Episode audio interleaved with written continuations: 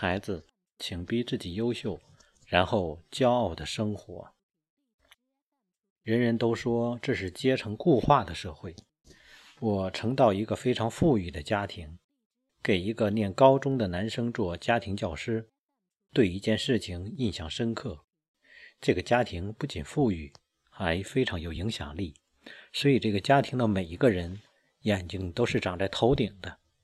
但是那天家里来了一个客人，一名只有二十岁的大学生，家里的每一个人都突然变得卑微，如临大敌。孩子的父亲原本应该不在家，在公司的，回来了。孩子的母亲则一早催促家里的阿姨准备水果和拖鞋。平常这些事情，孩子的母亲是不会亲自过问的。我十分好奇，想一会儿来的是什么样的人呢？这样大的能量，是不是三头六臂？终于等到了，全是失望。以我的目光看。外表就是一个普通的年轻人，不普通的是他刚刚考入东京大学，而且是最难考的医学部。一切也就清楚了。我的学生是高中生，念的原本是国际双语学校，家里计划高中毕业就送去日本，在日本参加考试，考日本的大学。这位二十岁的年轻人考得这么好，一定有很多经验可以向孩子传授。所以就成了这家眼高于顶的家庭的座上宾。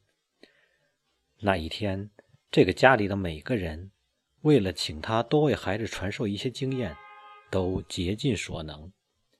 大学生走后，孩子的妈妈也许是累了吧，向我感慨：“你知道这个大学生这么有出息，他爸爸妈妈是做什么的吗？”不知道，我当然不知道了。他爸爸妈妈是在市场补鞋的。这件事给我的印象这样深刻，以至于我常常想起，偶尔去那个市场见到大学生的父亲，知道他在东京大学毕业，去了哈佛念哈佛医学院，留在了美国。知道他的父母不再在市场补鞋，住在非常宽敞的房子里，这个房子。是大学生念东大的时候用的奖学金为父母买的。知道每次大学生回国的时候，都会有很多人，其中不少是城里的达官贵人，请大学生到他们家里做客，给他们的孩子介绍学习经验什么的。大学生的父亲说：“有什么经验、学习经验可以介绍呢？不过是大学生小时候看到父母为人补鞋，难免被人瞧不起。”有一个夜晚，漫天星光下，收完小摊后，补鞋的父亲想起白天客人包着鞋的报纸上有一段话，是一个叫龙什么台的人说的，觉得很好，想学给孩子听。那段话很长，学不出来。父亲懦弱了很久，干千千言万语憋成了一句话：“儿子，你要逼自己优秀。”然后，骄傲的生活。那一段话是作家龙应台说的。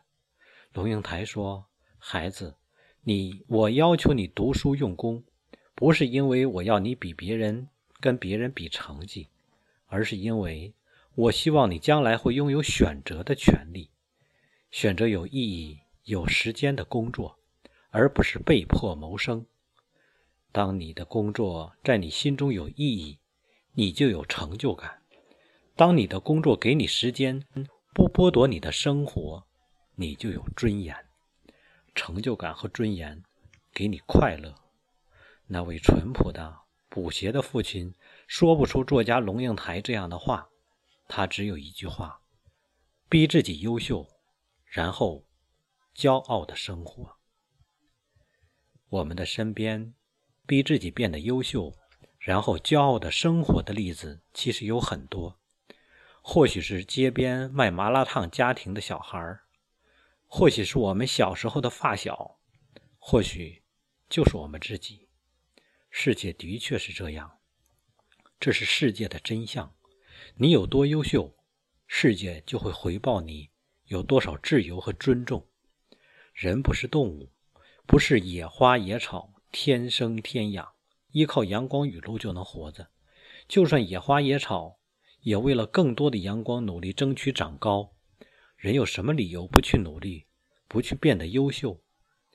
想孩子长大后体面、受人尊重、有选择、有自由的生活，就要学的舍得小时候逼孩子变得优秀。